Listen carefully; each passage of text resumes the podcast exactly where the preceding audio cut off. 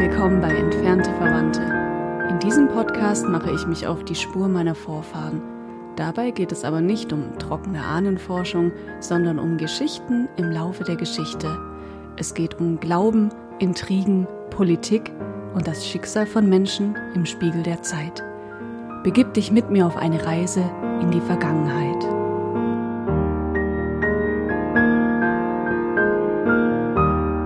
Hallo, liebe Hörer und herzlich willkommen zu einer neuen Folge Entfernte Verwandte. Euch begrüßen Rebecca und Fabian. Hallo. Sollen wir gleich loslegen? Ja, leg gleich los. Stürzen wir uns mitten ins Thema. Wir reden heute über eine Frau, zu der ich persönlich, nach allem, was ich heute über sie weiß, ein gespaltenes Verhältnis habe. Und ich glaube, ihr werdet am Ende der Folge auch ähm, nachvollziehen können, wieso. Denn einerseits kann ich ihre Beweggründe gut nachvollziehen und finde es bewundernswert, wie strategisch geschickt sie zum Wohle ihrer Familie und ihres Hauses gehandelt hat. Andererseits kostet ihre Entscheidung Tausende von Leben. Heute geht es um Katharina de Medici, um die Hugenottenkriege und um eine verheerende Hochzeit. Der Name Medici ist ja durchaus ein Begriff, ne? Ja, dies war eine sehr einflussreiche und wichtige Familie. Okay, ich werde heute sehr viel erzählen und ich hoffe, du kommst auch ab und zu mal zu Wort, lieber Fabian. Ich hoffe es auch. Zumindest ein bisschen vorlesen darfst du. Okay. Wir haken ungefähr da ein, wo wir letztes Mal aufgehört haben, bei König Franz I., unter dem das Massaker von Meridol stattgefunden hat.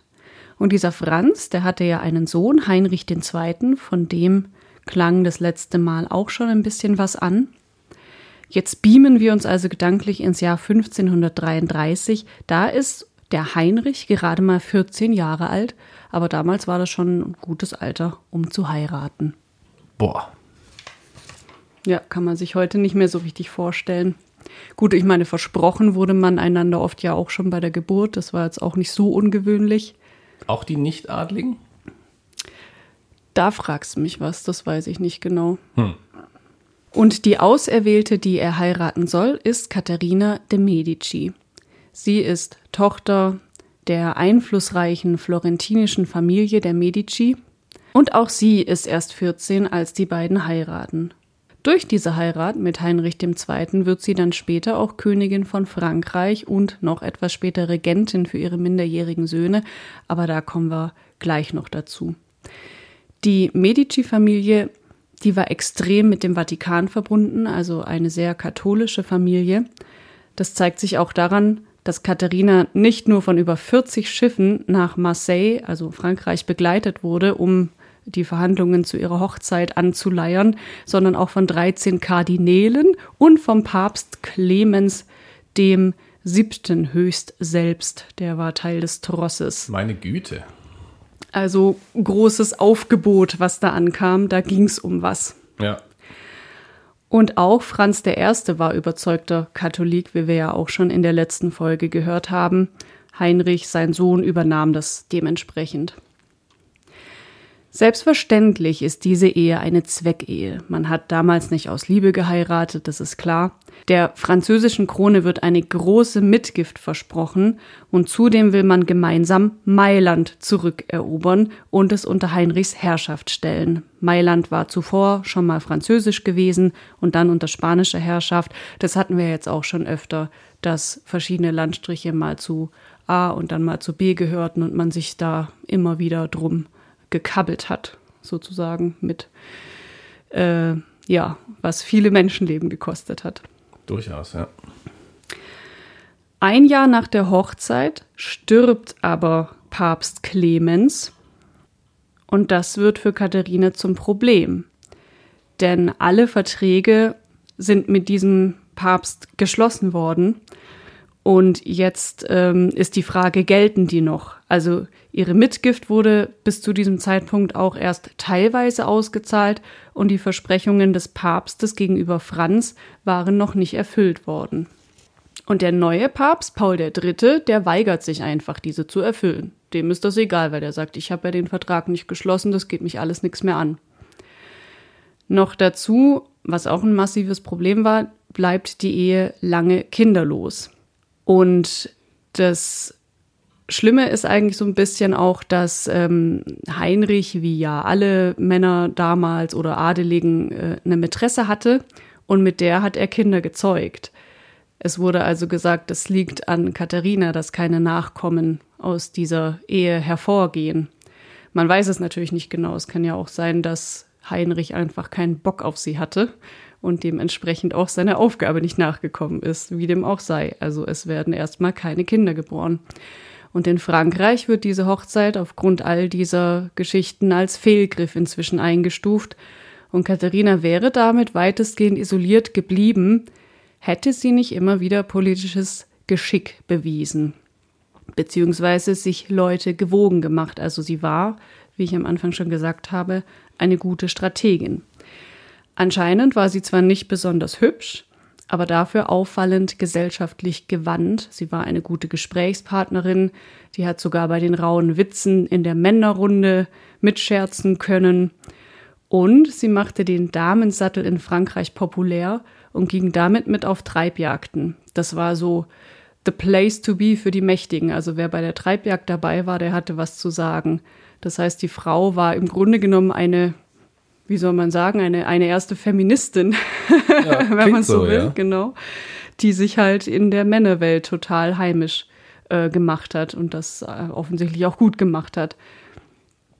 Und so erwarb sie sich dann die Wertschätzung ihres Schwiegervaters. Also ihr Mann war zwar nicht so wahnsinnig an ihr interessiert, offensichtlich, aber ihr Schwiegervater war total vernarrt in sie nach kurzem schon. Und dank seiner Gunst konnte man sie jetzt nicht mehr so einfach loswerden. 1543 bekommt sie dann endlich den ersehnten Erben und dann neun weitere Kinder, von denen aber nur sechs die Kindheit überleben. Das finde ich auch ganz spannend, weil wir wissen ja, dass die Kinder damals zahlreich waren, weil man eben wusste, dass so viele sterben, aber dass das auch in den adeligen Häusern so war, denkt man vielleicht nicht unbedingt, weil die hatten ja relativ gute Mediziner, die hatten einen hohen Lebensstandard, die mussten nicht hungern und trotzdem sind auch da so viele gestorben. Naja, was heißt gute Mediziner? Ne? Also den Standard, den wir heute dafür verwenden würden, der ist natürlich völlig abseits davon. Ja. Da gibt es ja diese ganz berühmte Geschichte von dem Arzt, der die Hygiene im Frauenhaus entdeckt hat, indem man sich die Hände wäscht. Ich habe jetzt leider seinen Namen vergessen. Ähm, und Warte, Frauenhaus, du meinst bei der Geburt? Im Geburtenhaus, ja. Genau, also ein Arzt, der, der Frauen bei der Geburt unterstützt hat oder wie immer man es nennt, ein Gynäkologe würde man heute sagen. Ja. Und der hat eben festgestellt, dass weniger Frauen sterben, wenn sich die Mediziner und das Personal die Hände waschen. Zwischen den Frauen, also von ja. der einen zur anderen gehend sich die Hände waschen erstmal. Und der wurde als verrückt erklärt ja. und ist, glaube ich, sogar auch im ähm, Irrenhaus dann verstorben. Ja. Ja.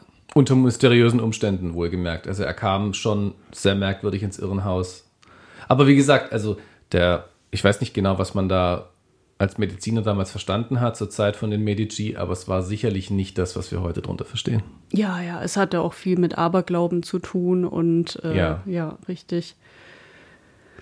Und dennoch waren sie zumindest äh, auf eine Art und Weise besser versorgt als die normale Landbevölkerung. Das muss man auf, auf jeden, jeden Fall. Fall sehen, ja. Als 1547 Franz I. stirbt, wird Heinrich König und Katharina entsprechend Königin. Jetzt hat sie zwar den hohen Adelstitel, aber sie hat auch ihren Gönner verloren. Und ich finde, an dieser Geschichte zeigt sich schon etwas äh, sehr Interessantes. Ähm, wenn man in die Geschichte schaut und die Könige und die Adeligen sieht mit ihren prunkvollen Gewändern, in den vergoldeten Palästen und all den Dienern und im Vergleich dazu dann das zerlumpte Bauernvolk, dann denkt man ja oft, Mensch, denen da oben, denen ging's gut, die lebten da in Saus und Braus, mussten sich um nichts sorgen. Und das stimmt so nicht. Tatsächlich war es immer so, dass Macht nicht selbstverständlich auf der Schulter eines Menschen ruht, egal aus welchem mächtigen Hause dieser Mensch kommt, sondern sie muss täglich neu erkämpft werden. Und man muss ein guter Stratege sein, um seine Position halten zu können oder zumindest genügend Gönner haben, die dafür sorgen, dass es auch so bleibt. Und dann war man ja umgeben von zahlreichen, ja, heute würde man sagen, Stakeholdern, also von, von Interessengruppen, die was von einem wollten und die entsprechend an einem gezerrt haben. Also da ist zum einen die Kirche, die ihre Ansprüche ausweiten will und die zum Beispiel auch deine Truppen für irgendeinen heiligen Krieg mal wieder braucht, die du dir aber ja auch gewogen halten willst, damit du wiederum von denen Geld und Truppen und so weiter bekommst. Das war ja immer ein Geben und Nehmen, sag ich mal. Dann gab es die Adeligen am Hof mit ihren Intrigen. Dann gab es vielleicht Brüder, die sich den Thron gegenseitig streitig machten. Und natürlich auch andere Länder, die dein Land erobern wollten. Und dann gab es, wenn es ganz blöd lief, auch noch dein Volk, das sich gegen dich gewendet hat, wenn du richtig schlecht regiert hast. Also ein einfaches Leben war das auf jeden Fall nicht. Und Katharina de Medici hat sicher auch deswegen etwas gemacht, das auch Politiker heute gerne tun. Sie hat sich Berater an die Seite geholt, denen sie vertraute. Und einer dieser Berater war Michel de l'Hôpital, der vor allem in Glaubensdingen eine Instanz war. Und von dem ist folgendes Zitat überliefert. Schaffen wir doch diese teuflischen Wörter ab, Hugenotten, Papisten. Ändern wir doch den Namen Christen nicht. Genau, und das führt uns zu dem großen Thema, das über allem steht. Also wir gehen jetzt kurz weg vom persönlichen Leben der Medici und schauen uns an, welche Situationen wir gerade in Europa im Hinblick auf die Religion haben. Wer den letzten Folgen dieses Podcastes gelauscht hat, der weiß es schon. Im damaligen Europa hat der katholische Glaube die Vorherrschaft und lange gab es dazu auch keine Alternative. Die Waldenser haben zwar ab dem 12. Jahrhundert einen neuen christlichen Glauben gelebt, der wurde aber überwiegend im Verborgenen praktiziert. Eine machtvolle Gegenbewegung gab es erst, nachdem Luther, Zwingli, Calvin und Co. die Kirche öffentlich in Frage gestellt hatten. Und nach und nach wuchsen also protestantische Gruppierungen in Deutschland, der Schweiz und Frankreich und wie wir auch schon gehört haben, das ging nicht immer ohne Blutvergießen vonstatten. Die schlimmste Phase oder eine der schlimmsten Phasen dieser Auseinandersetzung waren die Hugenottenkriege, die von 1562 bis 1598 dauerten. Jahreszahlen sind immer so ein bisschen dröge, aber wenn man sich das mal anschaut, ähm, dann sieht man, das waren ganze 36 Jahre, so, so, alt bin ich noch nicht mal, kann ich mit, mit Stolz sagen. Ja, ist eine ganze Generation. Ja, im Grunde ja. Also die 30 Jahre ja, sind eine Generation. Wir wurden ja auch nicht so alt damals, muss man ja auch noch dazu sagen. Also mh, das ist schon eine Hausnummer. Und in dieser Zeit haben reformierte Christen und papsttreue Christen einander, man kann es nicht anders sagen, die Köpfe eingeschlagen. Ähm, daher kommt eben auch dieses eben erwähnte Zitat, die Papisten, das sind die papsttreuen Christen und die Hugenotten, zu denen kommen wir gleich noch, das sind die Protestanten in Frankreich. Und dieser Krieg, der wurde nicht nur im Namen des Glaubens geführt, sondern es ging auch immer um Macht, um Pfründe, um Kontrolle über das Königtum, ja, und das muss man an der Stelle auch mal ehrlich sagen, auch die Protestanten, die bisher meist die Opfer gewesen sind, die haben sich in dieser Zeit nicht gerade mit Ruhm bekleckert und wurden aus Machtgier und Rachsucht immer wieder auch zu Tätern. Bevor wir aber zu den Kriegen kommen, möchte ich noch kurz einen Schritt zurück machen und zwei Begriffe erklären. Und zwar Waldenser und Hugenotten äh, wer war jetzt wer, damit wir die einfach auseinanderhalten können, beziehungsweise ähm, zuordnen können, was das bedeutet. Die Waldenser, die haben wir jetzt schon ausführlich kennengelernt. Das waren die Nachfolger von Pierre Waldes, die sich selbst die Armen von Lyon oder Arme Christi nannten. Waldenser wurden sie ja nur abschätzig von ihren Feinden genannt. Also das war keine Selbstbezeichnung, das war eigentlich eher so ein, ein, ein Schmähname, kann man sagen. Die lebten lange nach ihrer eigenen Auslegung der Bibel, hatten ihre eigenen Ideale und ihre eigenen Bräuche etabliert und waren bescheidene und friedliche Menschen. Und mit der Synode von Champferrand, über die wir auch schon eine extra Folge gemacht haben, schloss man sich dann der Reformation an. Und wie so oft bei Veränderungen, die einen waren dafür und trieben den Anschluss mit Feuereifer voran, andere wiederum waren dagegen und bremsten die ganze Geschichte. Das führte dann dazu, dass man hier und da alte Gebräuche beibehielt, etwa das Barbentum und eben die Assimilation nicht von einem Tag auf den anderen erfolgte, sondern Schritt für Schritt. Insgesamt ist es bei Historikern also immer noch ein bisschen strittig, ab wann man eigentlich nicht mehr von Waldensern sprechen kann. Mm. Also viele sagen, die Synode ist so eine Zäsur, ab dann gibt's eigentlich keine Waldenser mehr, sondern die sind eben aufgegangen in der neuen Gruppierung weil das ja auf dem Papier im Grunde auch so ist. Ne? Das heißt, jetzt sind sie offiziell Protestanten oder auch Hugenotten. Und Hugenotten ist eine Bezeichnung für französische Protestanten im vorrevolutionären Frankreich, die der Lehre des Johannes Calvin anhingen, von dem haben wir auch schon geredet. Jetzt könnten wir also eigentlich sagen, okay, Podcast beendet, gibt keine Waldenser mehr. Das war's mit Staffel 1. Bis zum nächsten Mal. ähm, das machen wir aber nicht, weil das stimmt ja so auch nicht ganz, sondern die Spuren lassen sich weiterverfolgen. Es ist so, ähm, also es lässt sich historisch schon nachvollziehen, wohin die Waldenser aus den Ursprungsgemeinden sich hin verstreut haben, und zwar anhand der Nachnamen, die ja weitergetragen wurden. Und es gab, wie gesagt, nicht überall eine vollständige Assimilation an die Protestanten, sondern man behielt sich eben auch eigenes aus der waldensischen Kultur bei.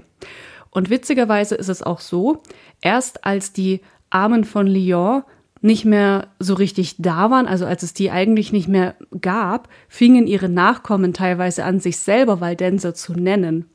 Das war ja bis dahin eigentlich ein Schimpfwort gewesen und jetzt galt es plötzlich als identitätsstiftend. Also auch schon fast mit Stolz behaftet. Richtig, ja. Und ich habe mal so ein bisschen darüber nachgedacht, warum man das macht oder beziehungsweise habe Parallelen ähm, gesucht zum Heute. Und da ist mir was eingefallen. Ähm, es gibt ja das Wort, dass man, als ich ein Kind war, ähm, ja, da, was Leute abschätzig zu Einwanderern gesagt haben, das Wort Kanake. Und vor ein paar Jahren habe ich mal, ich glaube, im DLF Radio gehört und da kam ein Rap von einer jungen Türkin, mit dem Refrain Kanak for Life. Mm. Und die hat dann eben mit ganz großem Stolz sich selber als Kanake bezeichnet. Yeah. Ja. Oder was es auch gibt, ist äh, die Zecke für Punks. Das wurde ja auch eigentlich abschätzig gesagt, so ja, Punks sind die Zecken der Gesellschaft, die tun sich hier gütlich an dem, was wir verdienen und sitzen faul rum oder weiß ich nicht. Ähm, und äh, Punks nennen sich ja dann selber mit großem Stolz Zecke inzwischen. Genau, ja. Also ja, hat das doch immer was Identitätsstiftendes. Ja, ich glaube, es hat auch, ist auch, ähm, zumindest im Fall der Weidenser, beim Punks bin ich mir jetzt nicht so sicher, ähm, ist ja auch irgendwie eine, äh, eine, eine Liebeserklärung an die Generation vorher, die dafür gekämpft hat, dass es einen dieser Rolle überhaupt geben kann. Weil ansonsten gäbe es die Waldenser in der Form ja heute gar nicht. Und ähm, man kann sich logischerweise diesen Namen offiziell erst geben, wenn die Verfolgung aufhört. Naja, ob die Verfolgung aufhörte oder nicht. Genau, das ist nochmal eine ganz andere Geschichte. Genau, genau. Ja, Liebeserklärung ist ein schönes Wort, das gefällt mir. Oder Hommage. um beim Französischen zu bleiben. genau. Auf jeden Fall ist das der Grund, warum wir in den nächsten zwei Folgen oder vielleicht auch länger hauptsächlich erstmal von Hugenotten sprechen. Denn die Ereignisse, die jetzt historisch auf uns zukommen, die sind sehr wichtig, um den weiteren Gang der Geschichte zu verstehen. Aber es ist jetzt an der Stelle auch wichtig zu verstehen, die Waldenser sind nicht einfach plötzlich weg von der, vom Erdboden getilgt, äh, getilgt worden, sondern die sind jetzt eben offiziell zu den Hugenotten dazugehörig. Also wir denken unsere Gruppe jetzt einfach immer mit bei allem, was kommt, wenn wir über die Hugenotten reden. Ja, das machen wir. Genau. Dann jetzt also erstmal wieder zurück zu Katharina de Medici. Nachdem sie, wie schon gesagt, endlich den erwünschten Erben geboren hat, wird sie an der Seite von Heinrich Königin. Und Heinrichs Regentschaft und Leben enden aber schon 1559, als er anlässlich einer Feier bei einem Tjost mitmacht. Weißt du, was ein Tjost ist? Ähm, das ist ein ritterliches Messen der Kräfte, oder? Ja, sehr gut. Ja, das ist äh, in dem Fall ein Lanzenstechen. Mm, ja. Vielleicht kannst du das mal kurz erklären, was oh da gemacht wird. also, bei einem Lanzenstechen gehen an einer vorgefertigten äh, Bahn, wo man auch äh, zwei Seiten hat, durch eine Begrenzung in der Mitte, zwei Reiter mit Lanzen äh, aufeinander los. Die reiten aufeinander zu und die haben einen kleinen Lanzenschild und sind meistens in kompletter Rüstung. Und beide versuchen sich gegenseitig die Lanze, naja, sagen wir mal, auf den Oberkörper oder den Kopf zu stoßen, wäre nicht? Also den Kopf eigentlich nicht. Der ah. Oberkörper ist richtig. Mm. Man versucht sich gegenseitig vom Pferd runter zu stoßen. Genau, und es geht darum, den anderen vom Pferd runter zu stoßen. Es kommt aber auch nicht selten vor, dass schwere Verletzungen dabei entstehen, weil logischerweise ähm, es kann passieren, dass die Lanze beim Einschlag bricht und sich dann der, abge der abgebrochene Teil der Lanze weiter durch einen schwachen Teil der Rüstung bohrt, durch ein Gelenk oder so. Und auch beim Fallen vom Pferd, die laufen ja immerhin in vollem Galopp, ähm, ist es durchaus möglich, dass jemand danach nicht mehr aufsteht. Ja, man muss auch sehen, der, der Kontrahent, der vielleicht ohne Schaden davon kommt, aber den anderen umbringt, äh, dem muss man nicht mal Absicht unterstellen, weil das ist genau. gar nicht so leicht, wenn man in voller Montur ist, da überhaupt noch die Lanze irgendwie richtig auszurichten und zu zielen. Also wer schon mal in einem Mittelaltermuseum war und so einen Helm gesehen hat, der hat vielleicht auch bemerkt, dass man da überhaupt nicht richtig durchgucken kann. Ich weiß nicht, wie die das gemacht haben damals. Aber man sieht ja kaum was, was auch Absicht ist. Der Augenschlitz soll ja so klein wie möglich sein, um ja. selber nicht verletzt zu werden. Exakt. Aber das hindert einen eben natürlich daran, dann ordentlich sehen zu können. Ja, und es ist Seite. natürlich ein Duell in ähm, offiziellen, ich sage jetzt mal ganz fein, sportlichen Begrenzungen. Und wie in allen anderen Sportarten auch, so beim Boxen, so bei irgendwelchen Vollkontaktsportarten, kann einer der Teilnehmer nicht verantwortlich gemacht werden für die Verletzung beim anderen, denn deswegen sind beide ja im Prinzip da und haben auch unterschrieben dafür. Das, so kann man das sagen, ja. Für unseren Heinrich geht die Sache jedenfalls leider schlecht aus. Die Lanze seines Kontrahenten durchbohrt sein Visier, dringt durch das Auge und bis in sein Gehirn. Und er stirbt aber nicht sofort, sondern ei, ei, ei. man holt jetzt ganz schnell die besten Ärzte des Landes und die versuchen nochmal ihn zu operieren. Du hast aber vorher schon gesagt, operieren heute ist anders als operieren damals. Durchaus. Ich weiß nicht genau, was die da gemacht haben, aber es hat leider nicht funktioniert. Also zehn Tage später stirbt er dann nach, man kann sich's vorstellen, entsetzlichem Leiden. Ja, wie heißt es so schön? Der König ist tot, es lebe der König. Der Thronerbe muss also ran. Und das ist der kleine Franz, Franz der Zweite, also Franz benannt nach seinem Großvater. Er ist jetzt die Nummer zwei. Und der ist gerade mal, tada, 14 Jahre alt, hm. gilt aber nach damaligem Recht schon als erwachsen und kann deswegen König werden. Gott, mit 14 erwachsen. Wenn man heiraten kann. Da, da wusste ich noch nicht mal irgendwas über die Welt. Aber man wurde damals ja auch nicht so alt. Also man muss sich dem ja, ja auch anpassen. Ne? Wenn man eine Lebenserwartung von 40 Jahren hat, dann muss man mit 14 schon mal langsam loslegen. Das stimmt, ja. Dummerweise stirbt auch der mit 16 an einer Ohreninfektion.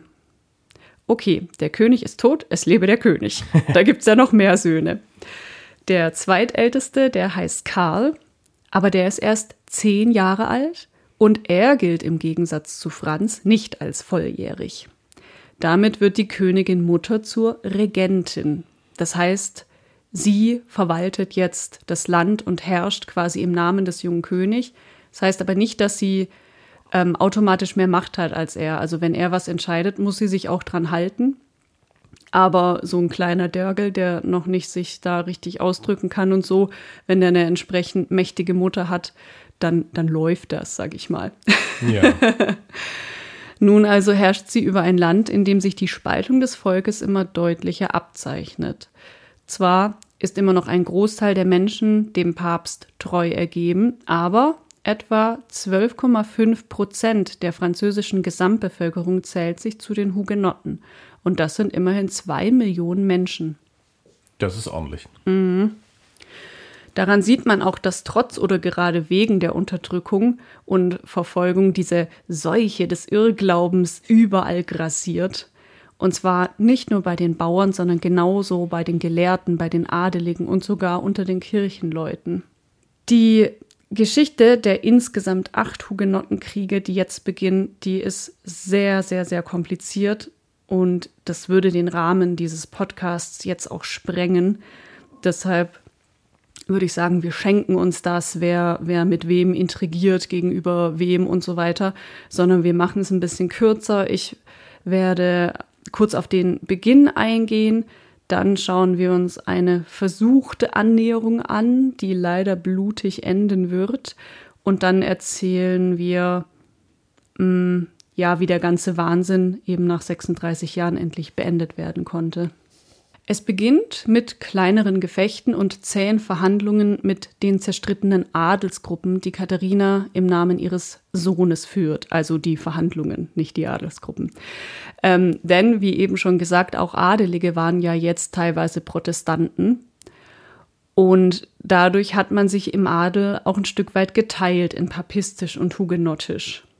Und man gönnt einander natürlich nichts. Jetzt versucht man nicht mal nicht mehr ähm, ja Land und Geld und so für das eigene Haus zu kriegen, sondern auch für die eigene Religion. Das macht die ganze Sache noch schwieriger und es herrscht ständiges Misstrauen gegenüber dem jeweils anderen. Es sollen also Titel für den einen oder anderen Glauben gewonnen werden und so weiter.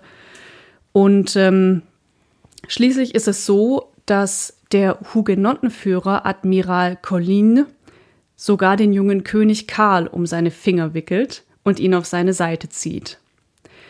So, das heißt, der hat irgendwie Zugang zum König gekriegt. Er selber ist Hugenotte, der König ist aber natürlich ein guter Katholik offiziell. Aber irgendwie hat Colin es eben hingekriegt, ihn ja, ihm immer wieder zu begegnen und ihm seine Ideen in den Kopf zu setzen. Und das passt der Königin Mutter natürlich nicht. Hm. Aber der junge König ist nun begeistert von einer Idee. Und zwar der Idee eines gemeinschaftlichen Heeres aus Hugenotten und Katholiken gegen die Niederlande. Oh. Das ist ja auch ein bestechender Gedanke. Ne? Also man erobert die Niederlande zusammen, dann hat man sowieso noch mehr Land, das man an seine Adeligen verteilen kann und bis dahin kämpft man Seite an Seite. Und wie jeder weiß, ist nichts so festigend für eine Freundschaft wie ein gemeinsamer Feind. Ja, das stimmt. Der junge König, der findet die Idee also gut. Und die Königin Mutter, wenn wir uns an das Zitat erinnern, was Fabian vorher vorgelesen hat von ihrem Berater, dann klingt das ja eigentlich so, als wäre das eine schlaue Idee. Also das heißt, die Idee ist, dass man einfach alle Christen in Frankreich wieder zusammenbringt, reichen wir uns doch die Hände, kämpfen wir doch gemeinsam gegen den Feind. Der Teufel steckt wahrscheinlich nach einem Detail, ne? Ganz richtig, ja. Man geht also davon aus, dass sie auch dafür ist, und man will sich jetzt aber auch noch absichern, weil natürlich kann man sagen, hier mein Herr, hier dein Herr, zieh zusammen in den Krieg. Aber wenn man das nicht ordentlich vorbereitet, dann schlachten sie sich einfach nur gegenseitig ab, bevor die überhaupt in den Niederlanden ankommen. Und dann hat man eine Menge Soldaten verloren. Also muss man das jetzt auch noch symbolisch untermauern. Und was könnte diesen Zusammenschluss besser verkörpern als eine Hochzeit? Katharina de Medici hat ja nicht nur Söhne, sondern auch Töchter. Also wird ihre Tochter Margarete, die schöne Margot, auserkoren, den jungen Hugenottenführer und Prinzen Heinrich von Navarra zu heiraten. Die Margot wiederum ist auch eine sehr interessante Figur. Die war damals eine heiß begehrte junge Frau. Die hatte zahlreiche Verehrer und man sagte ihr ebenso viele Affären nach. Tatsächlich überliefert äh, oder bewiesen sind davon immerhin drei. Aber all diese Männer wurden von der Krone dann nach und nach erfolgreich entfernt. Also oh. die wurden entweder wegverheiratet oder ein anderer wurde dann später wegen Verschwörung hingerichtet. Äh, ja, genau. Das da passiert ja mal schnell. Genau, da hat man sich recht erfolgreich denen entledigt. Und so wie die Katharina drauf war, fiel ihr das wahrscheinlich auch nicht besonders schwer. Ja. Die war ja gut vernetzt. Jetzt kann man sagen, vielleicht hat ihre Mutter so gedacht, ach ja, um dieses lasterhafte Ding ist es sowieso nicht schade. Die kann ich jetzt für die Sache da einsetzen und dem Wüstgläubigen verheiraten. Die vermissen wir nicht. Ähm, aber tatsächlich hatte sie vermutlich da schon etwas ganz anderes im Sinn. Admiral Gaspard de Coligny ist ihr nämlich ein Dorn im Auge. Ich habe es vorher schon gesagt, er hat den König um den Finger gewickelt. Das heißt, es schwächt natürlich ihre Macht. Er wiederum hat zu viel Macht über den jungen König gewonnen und sie sieht ihre Fälle wegschwimmen und schmiedet einen Plan. Okay, zurück zur fröhlichen Hochzeit. Vom 18. bis 21. August 1572, das hat eine Weile gedauert, sollten die Hochzeitsfeierlichkeiten stattfinden. Das ist ganz witzig. Bei uns äh, in Deutschland heute feiert man ja einen Tag Hochzeit normalerweise, aber es gibt ja immer noch viele Kulturen, in denen die Hochzeiten eine Woche oder länger stattfinden. Und so war das damals in Frankreich eben auch. Und ja, so wurden sämtliche militärische und politische Führer der Hugenotten eingeladen und sie folgten der Einladung nach Paris. Die Vermählung findet dann auch statt. Doch dann, kurz danach, wird ein Attentat auf Coligny verübt. Also man versucht ihn umzubringen, aber dieses Attentat scheitert, er überlebt. Das ist ein Problem. Oh ja. Weil die Leute kriegen das ja mit, was passiert ist. Er ist natürlich stocksauer, seine Anhänger sind stocksauer und rufen jetzt nach Rache, weil die wissen natürlich, das können nur Katholiken gewesen sein. Oh. Also vermutlich war das eine Idee von Katharina, die sagte, komm, wir nehmen den Typi da aus dem Spiel raus, der geht mir auf die Nerven und dann ist alles wieder okay. Aber das hat so nicht geklappt und jetzt werden die Protestanten unruhig. Nachdem das Attentat also gescheitert ist und die Protestanten sauer sind und man befürchtet, die könnten jetzt zurückschlagen, passiert etwas, das wir von Fabian hören. Der liest uns nämlich einen Artikel vor von Jan von Flocken, seines Zeichens Journalist und Historiker. Und dieser Artikel ist erschienen im Jahr 2016 in der Zeitung Die Welt. Da hören wir jetzt mal rein. Katharina setzte sich sofort mit ihren drei italienischen Beratern zusammen, weihte ihren jüngeren Sohn Herzog Heinrich von Anjou sowie Henrich de Guise ein. Man wollte die günstige Gelegenheit ausnutzen, dass alle Hugenottenführer an einem Ort versammelt waren. In der Nacht zum 24. August sollte ein koordinierter Massenmord stattfinden. Die Akteure trugen als Erkennungszeichen eine weiße Schleife am Hut und malten nachts heimlich mit Kreide weiße Kreuze an bestimmte Häuser. Der psychisch labile König Karl IX. wurde erst kurz zuvor informiert. Anfangs bedenklich stimmte er schließlich zu, begeisterte sich geradezu für das unheilvolle Unternehmen. Gegen drei Uhr brach in Paris ein Morden los, das an Schrecknissen kaum zu überbieten ist. Hier wurde einem Greise das graue Haupt an den Steinen zerschlagen, dort starke Männer, die in vielen Schlachten ruhmvoll gekämpft hatten, von elenden Buben zu Tode gemartert, berichtete ein Augenzeuge. Mit der Kraft der Verzweiflung wehrte sich dort eine Mutter umsonst. Ihr Kind wurde ihr aus den Armen gerissen und vor ihren Augen an der Mauer zerschmettert. Leichname wurden aus den Fenstern hinabgeworfen und durch die Straßen gezerrt, schreiende Wickelkinder wurden in kleinen Rollwagen fortgeführt und in die Seine geworfen. Ein Bürger aus Straßburg, der besuchsweise in der Stadt weilte, schilderte die Szenerie. Da setzte überall in Paris ein Gemetzel ein, dass es bald keine Gasse mehr gab, auch nicht die allerkleinste, wo nicht einer den Tod fand, und das Blut floss über die Straßen, als habe es stark geregnet. Auch der Admiral Coligny wird letztendlich an dieser Stelle getötet. Und wie wir gerade schon gehört haben, dieses äh, Gemetzel zieht sich über Stunden hin, während der junge König und seine Mutter aus dem Fenster des Louvre-Palastes zusehen. Das ist ja nett. Und es ist sogar, es wird behauptet, man weiß nicht genau, ob das stimmt oder die Leute das dazu erfunden haben. Na, ich meine, wie viel Schlimmes kann man noch dazu erfinden? Aber es wird behauptet, der habe auch aus dem Fenster auf fliehende Hugenotten geschossen. So nach dem Motto, haha, guck mal, da rennen sie. Bang. Ne? Also als wäre es ein, ein, Spiel für den Jungen.